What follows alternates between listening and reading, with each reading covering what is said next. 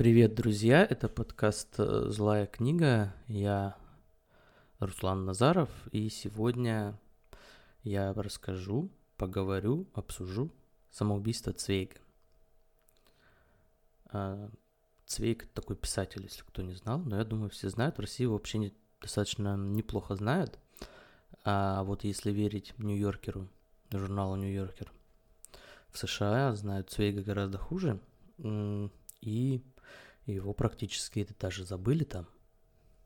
И знают больше как автора биографии, что отчасти справедливо, но э, это такой сложный для меня выпуск, потому что я вообще долго готовился морально в, в том, чтобы разобраться в этой теме, потому что она меня очень всегда за, за, интересовала. Это было для меня таким большим вопросом, а, почему Цвейк покончил с собой. Это произошло 22 февраля 1942 года в Бразилии. А, понятно, война, понятно, жить не хочется, но почему он покончил с собой? И вот эта тема меня всегда э, интересовала. А, вообще с Цвейгом, наверное, я познакомился первый раз по его новелле «Амок», достаточно такая странная штуковина. И не сказать, что она, о, я не знаю, лучше Достоевского или еще что-то в этом роде, но чем-то он меня так зацепил. И затем несколько лет я покупал книги Цвейга, читал. В основном мне очень как раз-таки нравится его биография, его подход к биографиям тех людей, которых он уважал, про которых писал, и которых я уважал. Ну, взять того же Фрейда, например. И что-то в Цвейге мне всегда было, я не знаю, ну как-то близко, знаете, вот так бывает, что через текст ты, может быть, где-то с какими-то идеями не согласен, еще с чем-то, а, а может быть, тебе просто безразлично. Но ты как-то чувствуешь вот подход человека к каким-то событиям, и ты через этот подход а, ощущаешь родство с этим человеком. И поэтому тема самоубийства, она, самоубийство Цвейга, она была для меня всегда проблемной. В целом тема самоубийства проблемна, потому что, ну, вот у меня даже на канале, да, уже есть и про смерть, например, того же Камю и в контексте его как раз-таки теории самоубийства, и про самоубийство Ван Гога, и как-то эта тема меня все время не отпускает. Наверное, потому что, не знаю, может, в 15-16 лет я познакомился с э, произведением Камю «Миф о Сизифе», а там первая строчка у нас что? Вопрос о самоубийстве, главный вопрос философии. И, в принципе, с этим можно не соглашаться, и с этим я и не согласен, наверное, так уже по взрослому размышлению. Но когда я познакомился с этой идеей э, в те годы, э, это был период такой чтения Кавки, э, Германа Гессе, вот этого всего. И понимаете, какая штука? А, этот вопрос, я согласился тогда с Камю, видимо. Видимо, я согласился тогда с Камю. Я сейчас плохо помню это. И тема самоубийства, она всегда меня а, привлекала в плане понять, что толкает людей на такие поступки. И естественно, когда я узнал, что, что Цвейг покончил с собой, и вот это уважение к Цвейгу, и вот это а, согласие мое с Камю внутреннее, оно, они все вот так наложились друг на друга и вызвали вот эти вопросы. Но тем не менее, я к этой теме не подбирался, мне как-то это страшило, потому что черт тебя знает, что там может быть. А на самом деле ведь самоубийство это не всегда благородно, типа, да, там политический жест, политический протест. Э, вдруг за этим кроется что-то банальное, как мне кажется, как мне может показаться. И по сути ведь так и получилось, когда я все-таки решил эту тему разобрать. По сути дела, предвосхищаю, так сказать. Сразу с вывода начинаю. А, по сути дела, Цвейк покончил с собой просто потому, что, как говорится на современном языке, не вывез.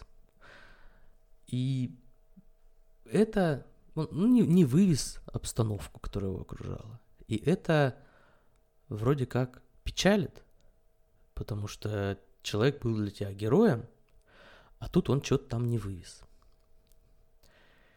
А, и когда я первый раз это осознал, я такой думаю, о, черт, наверное, я ошибался в этом мужике.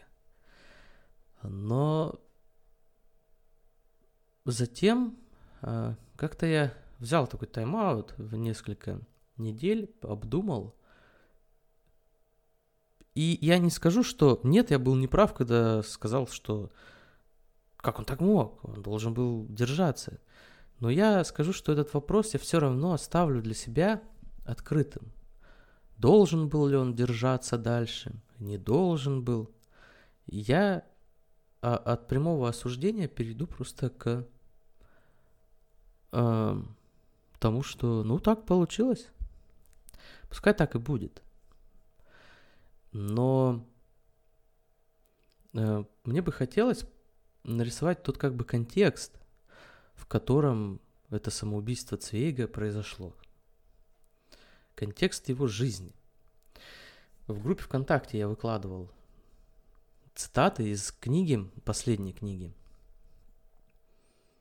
Э, Цвейга, он, по-моему, за несколько недель или дней до смерти отправил ее издателю «Вчерашний мир», и из этих цитат многое становится понятным о самом Цвеге и о том, почему он совершил свой, свой поступок.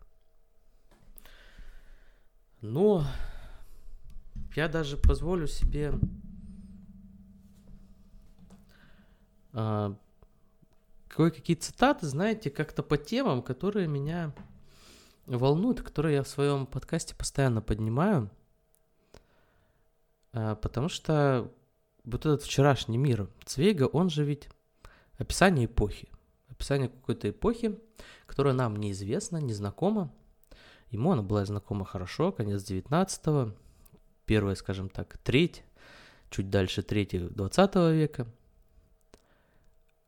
И в последнее время мне очень интересно, как люди э, описывали свое время, в которое они тогда жили, потому что для меня было удивительным открытием. Я думаю, возможно, для многих это не удивительное открытие. Для меня это было удивительное открытие, что наш текущий мир, наши текущие ощущения о мире, они очень сильно совпадают с тем, как оно было сто лет назад, несмотря на то, что мы думаем, что мы, черт возьми, мы от столетней давности двинулись очень далеко. И я пытался это все показать, что наш мир, наше общество очень похоже на общество столетней давности, даже в специальном подкасте – про общество 50-х годов, где я рассказывал, а, где я рассказывал о теории кино, и на этом фоне рассказывал и об обществе тех лет.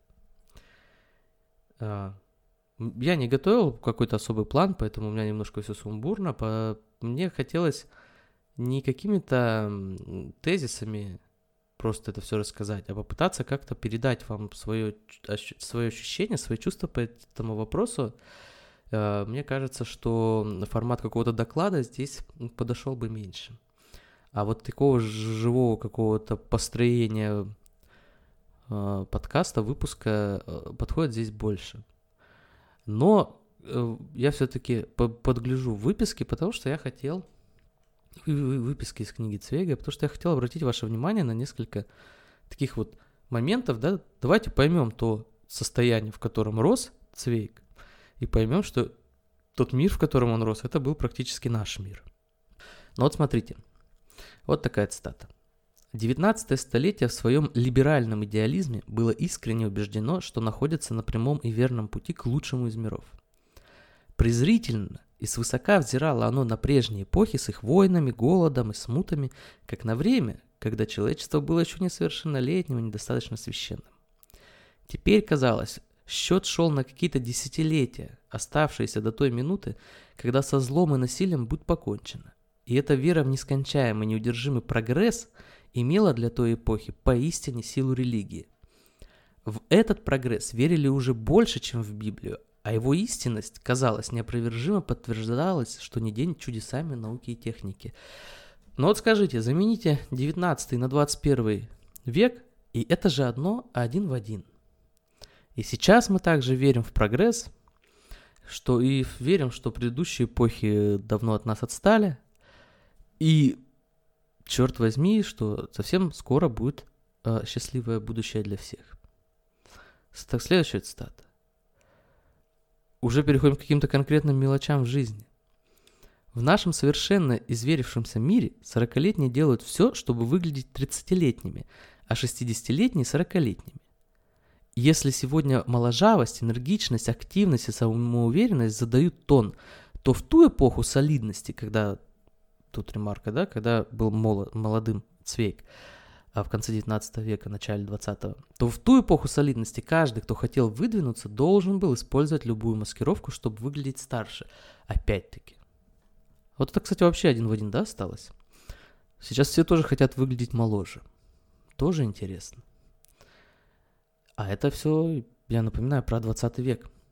Начало 20 века. А, ну вот как-то так. Или вот, из моего любимого. Удивительный феномен, что в наше время в 10 улицах от решающих событий знаешь меньше, чем люди на расстоянии в тысячи километров. Понимаете, вот, вот это описание того феномена, который наблюдал Цвейк сто лет назад. И это то, что сейчас э, еще, может быть, более усилилось, но по сути, существу своему осталось тем же самым. Вот как-то так. Понимаете? То есть понять то время, когда жил Цвейг, и понять отсюда Цвейга, в принципе, мы можем. И можно здесь э, сказать более э, теоретически, более формализованно, что на самом-то деле Цвейг жил в такой период, когда первоначальный такой рост бурный капитализма, он э, заканчивался, и капитализм переходил в стадию империализма. Это влекло за собой все, но, все научные открытия, но и влекло многочисленные Э, драмы и проблемы в жизни людей, когда они не происходили, не понимали, что происходит. Или, например, люди, когда восхищались наукой и тем, что каждый день э, приносил какие-то чудеса техники. И в то же время, вот э, как Цвейк, люди возмущались, что появилась паспортная система, визовая система, между странами нельзя перемещаться без разрешения, как это можно было в 19 веке, до Первой мировой войны можно было спокойно пересекать границы, не получая никаких виз. А люди не понимали, что это все штуки взаимосвязанные, и что развитие капитализма, оно порождает э, противоречия, и давая, с одной стороны, чудеса техники, с другой стороны, отбирая свободу передвижения. Вот такую штуковину. Такую штуковину Цвейк, например, не очень осознавал. Он был не так себе, чтобы философом, не говоря уже о том, чтобы марксистом. Он этого не понимал, и вот в этих цитатах это в том числе чувствуется. Особенно в цитате, где он говорит, что причиной, а, что причиной, сейчас я найду, причины, о причинах Первой мировой войны. Дело было отнюдь не в идеях и едва ли в небольших приграничных территориях. Я не могу найти другого объяснения, кроме этого переизбытка силы, трагического порождения внутреннего динамизма, накопленного э, за 40 мирных лет и искавшего разрядки в насилии. Но это такой достаточно банальный взгляд на причины да, Первой мировой войны. Э, даже для писателя, по идее. И уж тем более это не взгляд никакого марксиста, который должен был понимать, что да, капитализм двигается, движется в своих противоречиях, но движение капитализма, по сути дела, является э, необходимой такой штуковиной для того, чтобы все люди стали братьями, да, и сестрами. То есть вот э, этого он не понимал. И это давало, например, силу многим коммунистам э, в те времена, во времена Первой мировой войны, Второй мировой войны, когда они осознавали, что да, есть противоречия капитализма, да, война это следствие такого, таких противоречий капитализма, и поэтому э, приходится действовать в этих условиях. Цвейк этого не осознавал, и поэтому, конечно, ему было тяжело. Он очень любил тот мир, в котором он рос, э, вот этого конца 19 века в Вене, в Австрии. Жил в Европе, в европейских странах, ездил по миру в 20 веке, и ему, естественно, было тяжело столкнуться и с Первой мировой войной, и с Второй мировой войной, и он не понимал э, причин происходящего, а те причины, которые он сам для себя э, выдумывал, они, конечно же, совершенно точно не давали э, понимания о каком-то динамизме, о развитии у истории мира, общества. Потому что, ну, если все дело в природе человека, а природа человека неизменна, то войны будут всегда, насилие будет всегда, и жить в таком мире э, может и не захотеться. И это, в принципе, одна из на мой взгляд, главных таких причин, почему Цвейк покончил с собой, он просто не вывез, как я сказал выше, он не вывез в том плане, что он, неправильно понимая причины происходящего, неправильно осознавая э, возможные пути развития мира, он э, был не способен просто противостоять своим э, вот этим внутренним порывам, усталости, он даже в одном месте в конце книги он говорит, э, когда он говорит об очередном переезде из, из страны, для него уже не, для него не родной, да, он спасался бегством из Австрии э, за несколько лет до этого и все время путешествовал. Э, вот он пишет, отчасти это было упрямое нежелание бежать снова и снова, так как судьба все равно догонит повсюду, отчасти это была уже подступившая усталость. Он устал. И он... Понимаете, когда у вас нет надежды, нет надежды на лучшее будущее. И при этом вы устали. И эти подлые мысли о самоубийстве, э, вот понимаете, вот Камю же, он же не зря, например, говорил, что вопрос о самоубийстве, он такой самый важный. Потому что этот вопрос, он не абстрактный, он возникает э, очень часто в голове человека. И все зависит от того, как мы от этого вопроса отмахиваемся, что мы думаем, э, как мы его разрешаем. И Камю, когда он написал свою книгу «Миф о Сизифе», это, в принципе, была такая попытка убедить самого себя. И вот там даже цитатку я выделил. Вот так он говорит. Итак, я вывожу из абсурда три следствия, каковыми являются мой бунт, моя свобода, моя страсть. Одной лишь игрой сознания я превращаю в правило жизни то, что было приглашением к смерти и отвергаю самоубийство. Он убедил себя вот этой своей книгой, своей философией, что этот ответ, что ответ на этот вопрос о самоубийстве отрицательный. Но он противопоставил ему бунт, он противопоставил ему свободу, он противопоставил ему м- страсть. И я уже говорил, в каком смысле абсурд имеет отношение ко всему этому, что понимает Камю под абсурдом в одном из своих предыдущих выпусков. Но эм, суть здесь простая. Когда вы сталкиваетесь с абсурдом жизни, вы должны сделать выбор. Грубо говоря, абсурдная жизнь стоит того, чтобы жить или нет. И Камю делает выбор. Стоит, нужен бунт, в этом бунте я обретаю свободу, потому что я противопоставлен этому миру. И это, этот мой бунт, это моя свобода, она наполнена моей страстью, борьбой, моим желанием противопоставить себя миру и его абсурдности. Но Цвейк, например, выбирает совсем другой путь. Он сдается. В конечном счете он сдается. Был третий путь. Был путь тех, кто боролся. Те, кто воевал, те, кто борол, боролся с, за социализм, за коммунизм. Это те люди, которые не говорили, что наш мир это абсурд. Они говорили, наш мир это четко осознаваемая нами где-то система, да, мы движемся все лучше в сторону познания этого мира, и мы так будем управлять миром, мы будем его развивать, все будет целенаправленно, и это правильно. Я с этой точки зрения согласен. Мы вполне себе способны, используя марксизм, диамат, э, его принципы, в, в принцип, мы способны осознать этот мир и сделать его лучше. А те трудности, которые встречаются на этом пути, это трудности на этом пути, а не суть этого пути самого. Понимаете, то есть, то есть есть э, три разных способа э, относиться к абсурдности, не к абсурдности, а к самому миру, к действительности. И все эти способы отношения, в принципе, как верно и подмечает Камю, они где-то основаны именно на базовом вопросе, а стоит ли мир того, чтобы жить. И каждый отвечает на этот вопрос по-разному. И Цвейк ответил своим способом. Вот как-то так, понимаете? То есть он любил тот мир, в котором он жил. Он потерял этот мир, и недаром эта книга о вчерашнем мире. Он считал, что он потерял вместе с приходом нацистов к власти, с захватом Австрии. Он потерял вчерашний мир, мир, который он любил.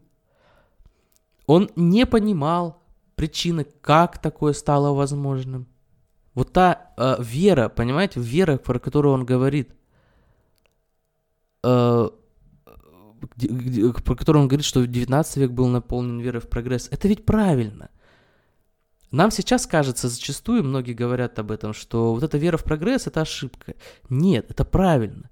Развитие капитализма показало, что человечество способно на офигенно удивительные вещи. От железнодорожного транспорта до, как мы видели, Э, космической эры, да? Развитие капитализма дает кучу прекрасных штук. Но это же развитие капитализма порождает противоречия. И это нужно четко понимать. И понимать, что в, в противоречиях и идет движение капитализма, которое должно перерасти в социализм, в коммунизм. Но этого не понимал Цвейк. И он считал наивным вот это отношение, прогрессистское отношение веру в прогресс, в развитие.